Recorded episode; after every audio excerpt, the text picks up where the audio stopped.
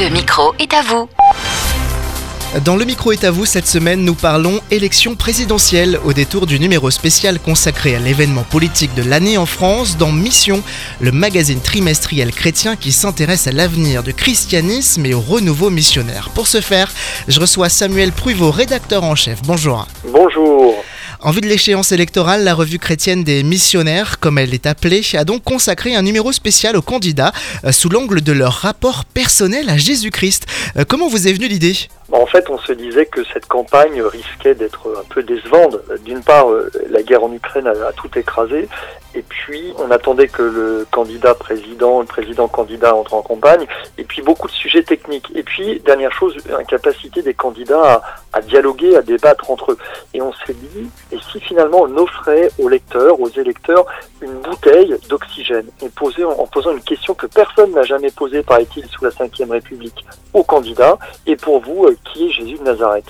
Alors plusieurs sensibilités ont travaillé sur le sujet, catholique, évangélique. Est-ce que la sphère politique peut être considérée comme un champ missionnaire chrétien avec un grand C, au-delà euh, bien des manières de vivre notre foi? Moi, je répondrais oui, euh, sans- incontestablement. Et, et la preuve, en fait, que c'est un nouveau champ missionnaire, je crois qu'en fait, ce projet de presse, allez, il y a 15 ans, 10, 15 ans, il n'aurait pas pu voir le jour. Parce qu'il y avait une, idée, j'allais dire, à la papa de la laïcité, en disant, il y a d'un côté la sphère privée, donc on peut y mettre Jésus-Christ, ou, le yoga, ou le véganisme, et puis la sphère publique.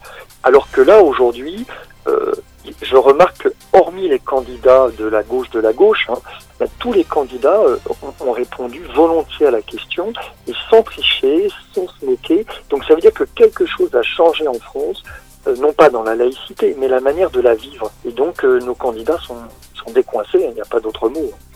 Sur les 12 prétendants à l'Elysée, 9 ont donc accepté de se confier à mission avec ce titre pour le moins clair et direct. Apprend-on et dans quelle mesure cela pourrait aider les chrétiens non seulement à aller voter, mais aussi et surtout peut-être à faire leur choix en pleine conscience et pas par dépit?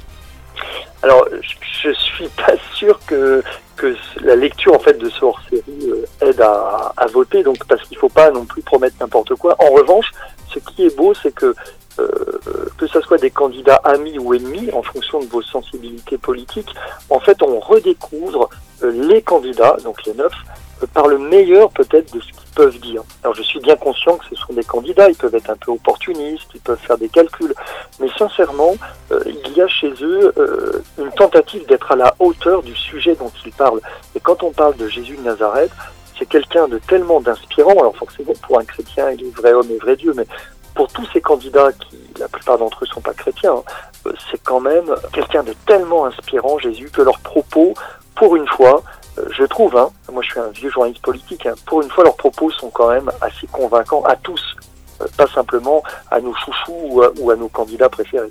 Dans un contexte de désintéressement euh, de la politique et où euh, l'abstention même chez les chrétiens est grandissante, c'est important de, de mettre les valeurs de la foi au service du devoir citoyen? J'ai envie de dire les choses, oui, comme vous. C'est-à-dire que on ne peut pas, comme chrétien, se désintéresser euh, du cours du monde, du destin du monde, et encore moins du destin de, notre pays.